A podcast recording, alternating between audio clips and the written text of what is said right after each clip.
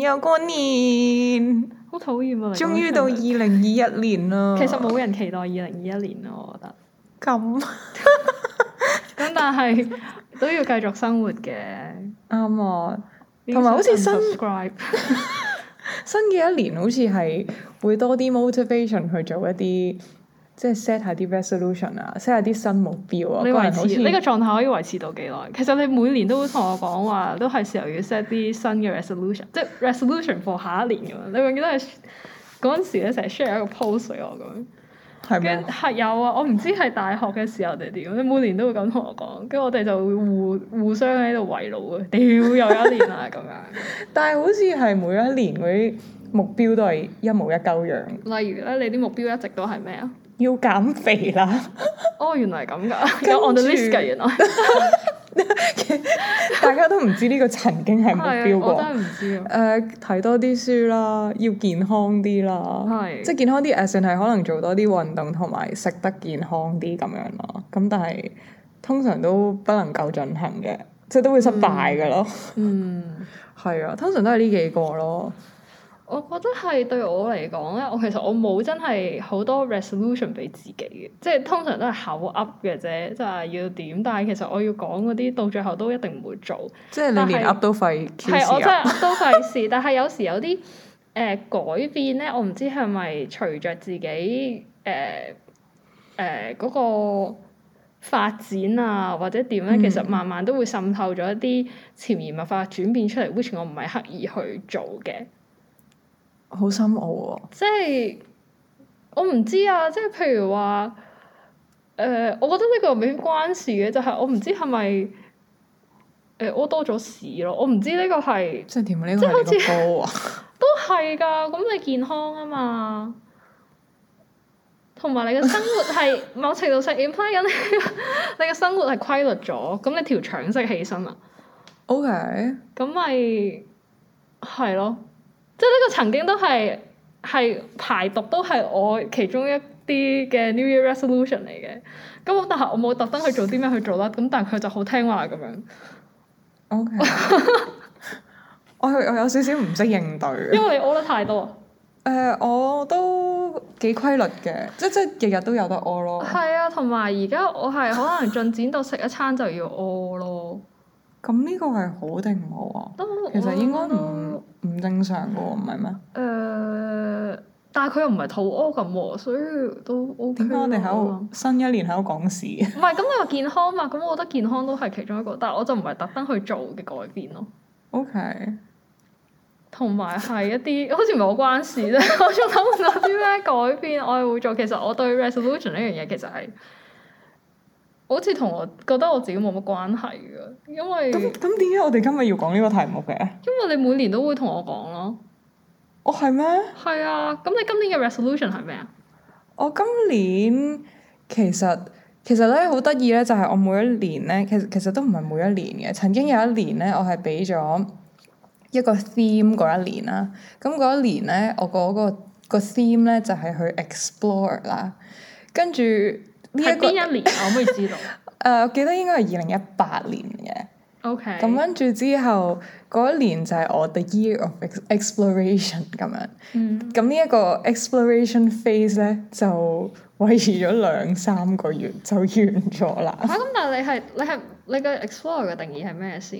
explore 就係 explore 唔同嘅 opportunities，唔同嘅嘢咯。咁你跟住嗰一年係一年頭嘅時候，係 say yes to 好多唔同嘅 opportunity，然之後就有少少 burn out 咯。 burn out 添，你做咗啲咩係嗰啊幾個月？誒、呃我應承咗個 friend 幫佢拍片啦，跟住之後，另外有個 friend 就係幫佢改文啦，因為佢哋係做嗰啲補習嗰啲嘅。嗯咁跟住，因為我係認真嘅人啦，因為我覺得我收得你錢咧，我就要俾翻一啲 quality 嘅改文 service 你啦，即係我唔想就係幫你改啲嗰啲好似好似我哋以前中文老師改啲是啊的啊嗰哦啲咁樣。 ，OK 好。 係啦，即係我就會想嗰個學生睇翻我改嘅嘢，佢係會有得着嘅。咁所以我就改得好慢，然之後又有好多文要改，咁跟住就嗰期都好 stress 咯，所以嗯，咁然之後就 兩個零月就收咗皮啦。咁之後你冇改文啫，咁你嗰年其實到底點樣過啊？大致上，咪就係咁樣普普通通咁過咗咯，即係呢一個 exploration 嘅 phase 就告一段落啦咁樣。 OK，我 又冇特別諗，我覺得反而其實我自己嘅做法係我未必會俾一年框死嘅，就即係好似本身我上年都話，其實我冇睇書嘅習慣噶嘛，不嬲都。嗯咁、但係因為上年我覺得真係有一個需要啦，去去俾多啲墨水我自己，係，咁所以我但係就點解會突涉然獵間覺得要多啲墨水？因為我覺得係，如果你要出去同人鬧交，你冇墨水，但係你淨係識講埋啲咁嘅廢話咧，好輸蝕咯。即係好似證明你自己真係一個頭大冇腦嘅人，仲要講嘢咁大聲咁。但係鬧交唔需要有墨水喎、咁你唔令人信服啊嘛？鬧交都唔係一個 logical 嘅嘢。咁我想同人 logical 地鬧交咯。係啦，咁所以我就覺同埋都有需要嘅，即係我覺得係以而家即係咁嘅狀態啦，我覺得係個腦咧，你要 enhance 嗰、個嗰、個你自己 Thinking process 係啦，即係你有有翻咁上下 competence 啊，嗯，咁、你先有嗰個腦嘅 capacity 去去去理解一啲事情咯，嗯，係啦，咁所以我就覺得。係嘅，要睇多啲書嘅咁樣。咁但係根據我真係本身，即係我係好屎忽嘅個人。如果我真係要即係做一樣嘢啦，我就話嗯我唔得啊，我嗰日一定要咧出去曬住太陽咁睇咁樣嗰啲。咁所以就要配合咧天時地利人和咧，我先會做到好多 progress 出嚟嘅。即係點啊？平時喺屋企就睇唔到書嘅。睇唔到書，我都話好似我琴晚咁，十點已經即係我話要做功課， 十點捧住個電腦，唔小心坐咗上張床度就瞓着咗啦。我點樣做啊？ 做唔到噶，即係我都呢一 part 放棄咗自己。我覺得呢個習慣改變唔到，即係我要認真做一樣嘢嘅時候咧，永遠都會瞓着咗咯。咁咁呢一個係一個咩嘅問題啊？我自己嘅問題咯，改唔到噶都。係係 procrastination 定係係點啊，我樣？都幾專業㗎喺呢方面。我要 procrastinate 嘅話。但係現代人都都好 professional 喎，其實大家我都覺得係我成日覺得咧，你係有嘢做，即係即係按你嘅你嘅 to do list，你有嘢做咧，其實你先可以 procrastinate 嘅。係即係如果我平時咁樣鳩 hea 走啲時間咧，其實嗰啲唔叫 procrastinate 咯。嗰啲要鳩氣咯。係啊，咁所以我都誒、呃即係我人係咁噶啦，我有嘢要做咧，一定會推到最後一刻先做。咁之前嗰啲時間，我會享受佢，就稱之為 procrastination 咁樣咯。 OK，都冇乜 New Year resolution 啊啦，其實我自己個人，我頭先話誒嗯有新嘢想學咯，係咩咧？就係、我話想做一個稱職嘅街童，所以我想學滑板。嗯咁但係呢啲又係要涉獵啲新嘅架撐啦，要揾人教啦，有一個新嘅地方啦，咁所以我希望即係啊我會做 procrastinate 到緊啦 啦。喂，今日先一月中啫，冇咁。 我仲有成年嘅時間。哇！你記唔記得我上年有 share 俾你睇一個二零二零年嗰個進哼度嗰個 page？ ，progress 屌，佢每日都會 remind 我二零二零咧係過 咗，過啊即咗係三成日十個派 percent 啊啦。係啦，每日都會提住我。我覺得嗰個都其實幾有用嘅。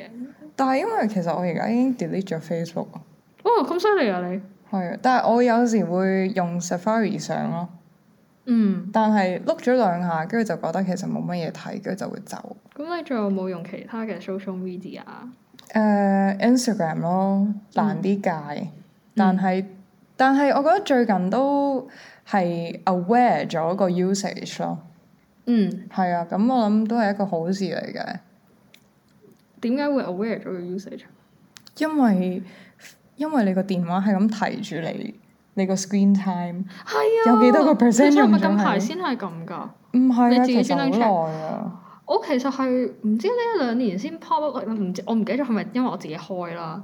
跟住嗰個嗯 screen time，跟住近排好似翻工忙咗啲咧，就發覺哦，你今日提我咧 down 就咗話係。嘛？係三個鐘頭咯，每日三個幾鐘頭咁樣，哇！你好少啊，少咗好多啊！我今個星期我平時係五個幾鐘㗎， 仆街你知唔知我幾多啊？幾多八個鐘啊真㗎？ ，screen time 係啊，咁有時我咁 occupy 咗，咁譬如我開會，咁我冇理由撳電話㗎嘛哦。咁你可能你 partially 嘅工作都需要用電話㗎嘛，都係嘅，都係啊咁啊嘅。啊係咯。好驚咯！所以我見到嗰個數字，係啊，即係你清醒其實可能係得嚟十二16個個鐘鐘，我有冇 十六個鐘咁多嘅原來？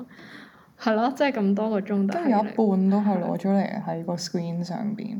係啊，都唔係嘅，但係有時就可能係開住 YouTube 咁喺度播下啲嘢，咁一路聽咁可能一路做下嘢咁樣，嗯，所以我唔知咧。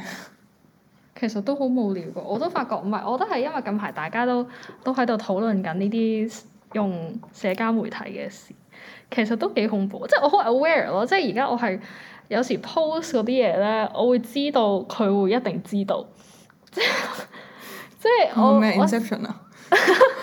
即係我知道佢，我講完嗰啲或者睇完嗰啲嘢，佢一定知道可能再 fit 翻啲嗰啲嘢俾我。哦，係啊，所以我就好 aware，譬如話我想 share 一啲嘢俾人睇嘅時候，我就會用另外嘅 channel 去 share 咯。即係我會 copy 嗰個 link，跟住去第二度撳俾嗰個人咯。咁係咪 trace 唔到咯？我我覺得可能有用少少咯， OK，係啦。咁但係可能我新一年都要戒一戒用嘅。係啊，但係其實我有嘗試過 delete IG 嘅，但係我都會係用 Safari 上翻，咁冇即係個用成效㗎係喎唔係咁好你有用。咁點樣先可以確立到即係 reinforce 你想改一個習慣嘅時候？咁唔知大家有冇睇過一本書叫做《Atomic Habit》？係跟住咧，咁嗰本書咧就係、教大家點樣去誒、呃建立或者去破破嗰啲叫咩啊你想講咩？destroy 即一即啲壞習慣，係啦係啦。即係改變啦，即係都係係啦改一啲習慣啦。咁嗰本書咧其實就有四個方法去令到你可以容易啲去建立或者去破除一啲習慣啦。嗯咁佢就係有四個 step 嘅，第一個咧就係 make it obvious，第二個咧就係 make it attractive，第三個咧就係 make it easy，第四個就係 make it satisfying。咁我諗，如果以誒、呃、減少使用社交媒體呢一個做一個例子嘅話咧，make it obvious 就係將首先將佢 delete 咗啦，係啊，咁冇令到錯，佢令到即係加多咗啲 friction 係去啱令到你上唔到咯。嗯或者係 the fact that 你要撳入去 Safari，然之後再打 Instagram.com 咁樣，都係增加咗啲難度嘅。但係你你依然 overcome 咗呢個 friction 喎，師兄。 係咁，第二咧就係、要 make it attractive 啦，係就係將或者令呢一個壞習慣變得唔 attractive。例如誒、呃即係譬如話，哇，上 Facebook 嗰啲人真係好一般見識啊！我唔係啲咁嘅人嚟嘅，咁樣。即係點話？哇！自己高人一等， 咁樣自己喺個腦入邊 FF 咁啦，得唔得？可唔可以啊？佢嗯都可以啩，我諗。又或者你你唔上 Facebook 嘅時間，可以有啲乜嘢做咯？我即係揾一個哦個 opportunity alternative，係啦，即係一個 opportunity cost，而嗰個 cost 係要吸引。嗯，都嚟係嘅啊，係啊。例如咧，例如，我有個 friend 其實佢喺大陸做緊嘢啦，咁你知喺大陸如果要上 Facebook 啊、上 Instagram 啊嗰嗯啲，其實都要係要 VPN 噶嘛。嗯，咁所以佢其實嗰度已經係好好難先可以上到呢呢一啲社交媒體啦。咁而另外就係佢佢係會攞嚟上睇新聞咯，睇 Financial Times 啊，睇端啊咁樣咯。哇，係啊，個人即刻啲墨水多咗唔少啊！係我所以就係你覺得，但睇係但係佢 IG 但係佢，我覺得其實佢都要中意嗰樣嘢，即係就好似你頭先話要 make it satisfying，你都係真係要興趣先得㗎。即係其實如果我唔做嗰樣嘢，個 alternative 對我嚟講唔吸引嘅，其實我會寧願咁，所乜都以唔做。咪要揾一個你覺得吸引嘅 alternative 咯。你明唔明啊？難㗎，其實真係以呢個現代人嘅社會嚟講，我真係覺得自己好撚垃圾，即係唔係咁係咯，我諗呢個都係另一個人嘅特性，就係唔中意難嘅嘢咯。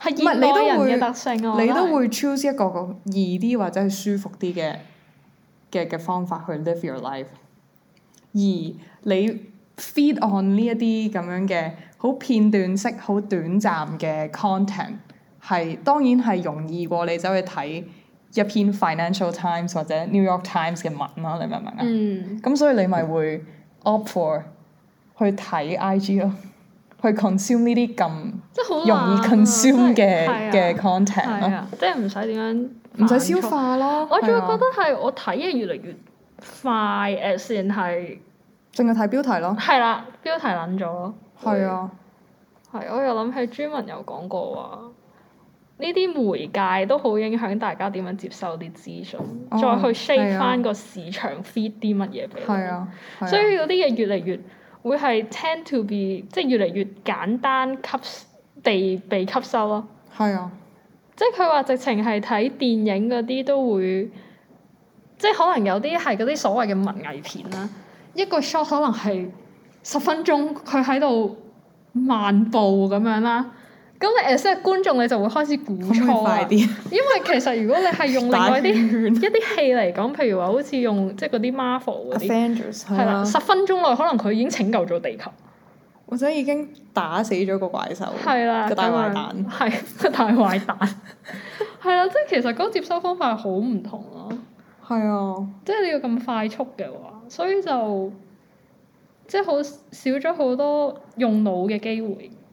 係㗎，你唔需要思考同埋反芻究竟佢嗰十分鐘喺度漫步，其實佢個有腦咩諗緊啲乜意義嘢？呢係啦，我唔知有冇你有冇睇過有一個陰謀論，就係、其實個社會或者係一啲社會嘅高層啦，就係、不斷係 feed 一啲好 irrelevant、好無關痛癢嘅嘢俾你，而令到你好 preoccupied by 呢一啲好好好濕鳩嘅嘢，係然之後你個腦就冇一個 capacity 去諗更多、更深入、更深層嘅嘢咯。好似略略有聽過。因為個有一次咧就係唔 Q 知邊個結婚啦，喺東張西望就播，係咁跟住我媽就話：哎呀家姐佢嗯邊個邊個結婚哦啊！慘咁我就心諗屌關我撚事 係啊！啊，咁跟住之後，而呢一件事就係引發出呢一個 thought 咯，就係、個社會不斷就好多呢啲咁嘅娛樂新聞啦。嗯，就同你講啊，邊個結婚啊？今日邊個又有醜聞啊？又點點點？其實你你諗深一層係對你冇冇關係係㗎。啊，係啊，而而我媽好 take it personally，好似嗰人結婚其實關佢事咁係樣佢自咧，己親戚就已經嚟嘅 fall into 嗰個 trap 咯。 OK，而我諗 in in another words 就係我媽嘅人生好簡單咯，可可唔可以咁講啊？誒，我又唔想咁話 Auntie 喎，但係誒、即係點講咧？我覺得係因為誒頭先你咁講，就係咧佢哋有帶出，我唔記得係咪嚴叔講嘅，即係唔知點解呢個社會所有嘢都要娛樂化咗，即係好似我講一啲。誒、譬如人哋講一啲宗教或者一啲政治嘅議題咧，唔知點解佢都要加少少 marketing 嘅元素喺入邊去吸引你去睇。因為你個 attention span 就係個錢係咯啊啦，。就係、因為其實呢個係即係相對嘅，你越嚟越受得呢啲咁娛樂化咗嘅資訊去 feed 你啦，咁你就嗰、個 standard 就越嚟越 narrow，我可以咁講，即係你就會越嚟越要求一啲可以好快速速食嘅資料。嗯嘅資訊。咁嘅時候就會有一個咁樣，人哋就會有啲咁嘅 marketing strategy 去 shape 究竟 fit 啲咩俾你，即係喺度互相影響緊咯。所以呢個嗯 trend 係搣唔甩，即係可能係其實有時有啲好宗教嘅嘢講緊，其實好需要你思考噶嘛。即係講到一啲好誒，我唔知點講咧，我又唔好識宗教嗰啲嘢，我又費事亂講喎。 但係你唔覺得 in general 好多嘢都要？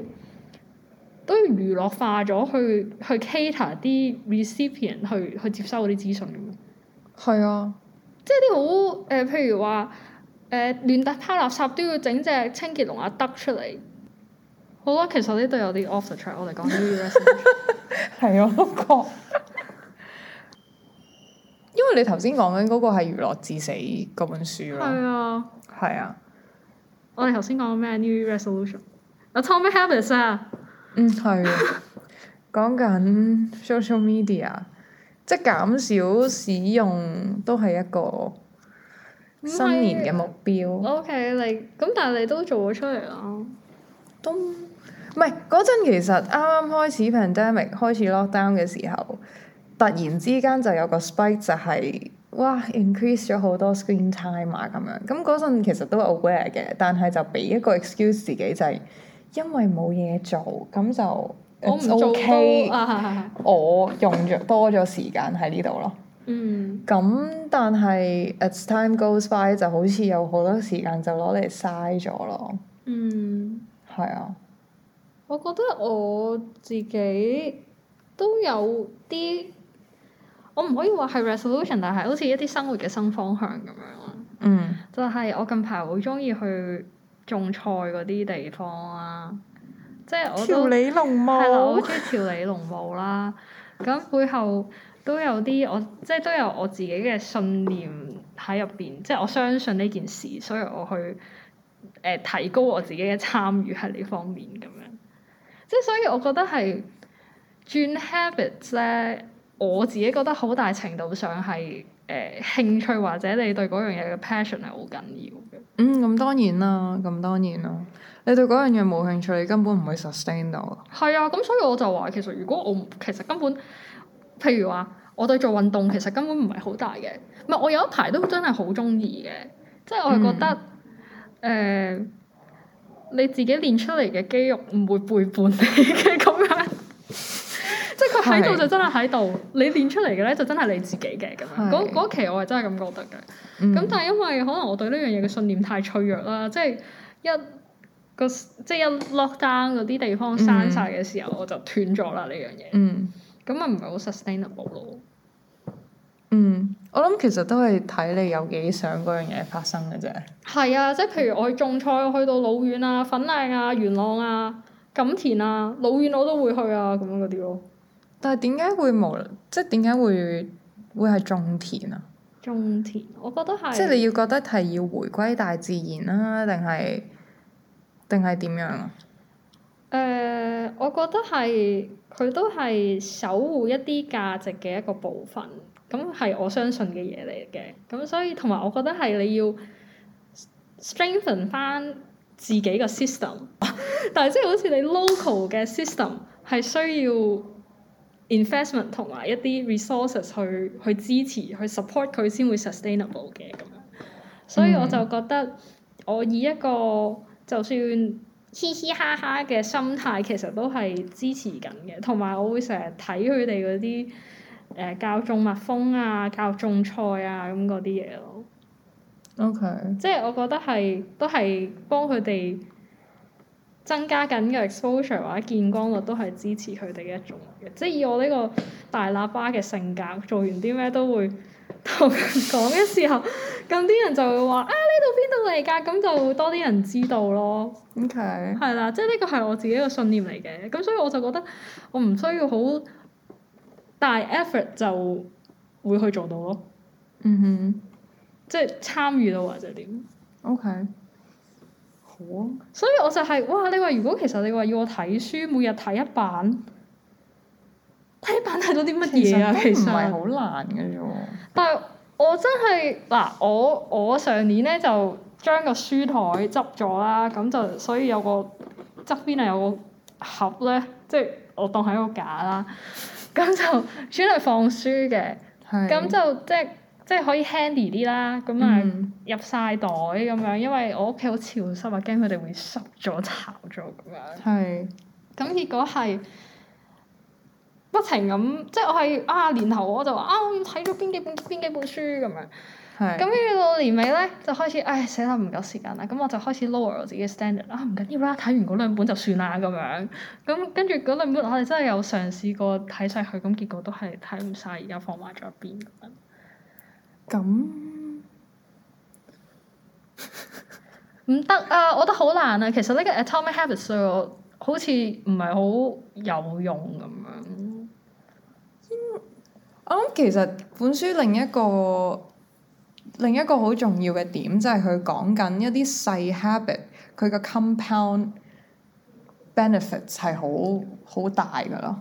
即係譬如你一日睇一版啦，係咁咁你三百六十五日其實就已經睇到三百六十五版，咁 which 可能已經係兩本短篇好薄嘅書嚟噶咯喎。係啊，我明啊，呢個有數得計係啊，我知道啊。咁同埋咁，所以其實係要由好少嘅嘢去做起咯。而你唔好一開始就同就就 set 一啲好大嘅 goal，就係、啊我要一個月睇一本，一年就睇十二本書咁樣。你要一啲係真係 action，即係 take 到 action 嘅細嘅 steps 咯，你明唔明啊？嗯咁你咁講，其實我將我自己嘅上一年同再上上一年比較，咁都有進步，都有改係變嘅。係，咁我諗 life 就係不斷同自己作比較嘅啫，都 somehow true 嘅。係咯冇人叫你走去同嗰啲咩即係 booktuber 咁作比較，人哋一日睇一本書咁樣。啱嘅，係咁。其實我咁樣我自己都有進步，好靚 啊！啱啊！做咩掌聲鼓勵。 ？OK 啊，我覺得唔錯。係咯，我諗我今年個 theme 係誒唔好唔好講今年啦，我諗我今季啦、嗯個 theme 會係 health 咯，點解咧？即係 be it 我個 physical health 啊，或者係我個 mental health，我覺得我要擺多啲佢 as my as my priority 咯，因為最近 mentally 都有啲唔係咁 stable 啦，就成日都有啲 breakdown 啦。嗯，咁 it's time to take care of yourself. Hashtag self love。係咯，都我覺得係要有咁樣嘅覺悟嘅，即係有時係我哋就咁講咧，其實未必係你會體會到，其實你應該要點樣去照顧你自己嘅感受嘅。係有啲 incident 你遇到咗啦，咁跟住你發覺有啲咁嘅時刻係自己咁脆弱咧，你就會知道點樣去去 take care 翻你自己嘅感受。True 嗯嘅，啱啱支持。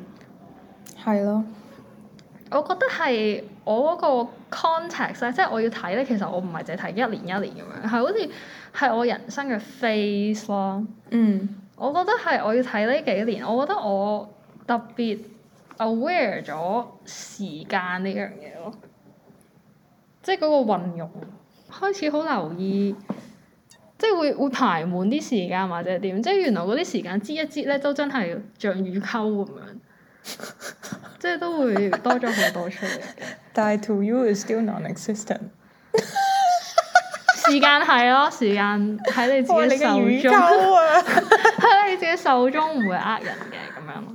嗯新一年我覺得我 making progress 嘅，嗯，但係就雙子座嘅計劃永遠都都好似風咁，捉係啊摸不定。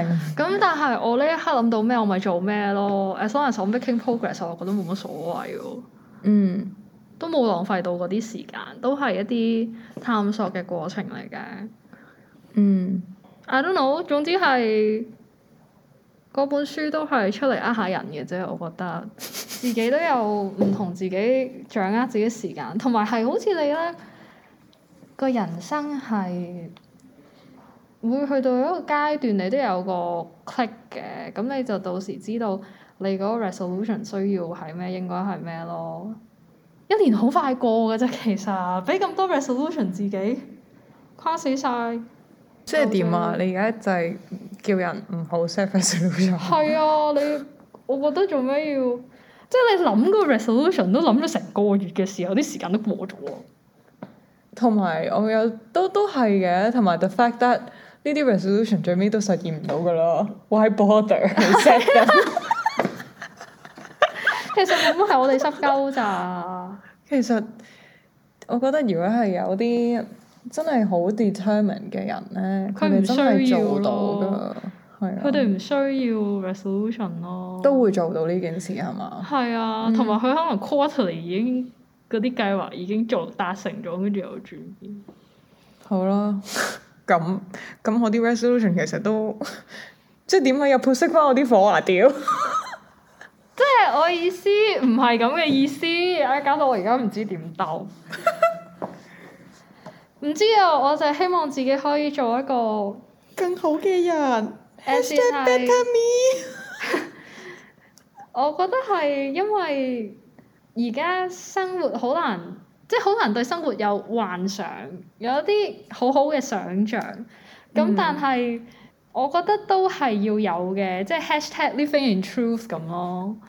混沌下先啦，我都唔知啊，其實好唔 helpful 啊我哋呢個 episode 我就話俾大家聽，其實唔需要咁咁 concrete。係啊，唔需要咁 concrete，但係你都要清楚自己做啲乜嘢咯。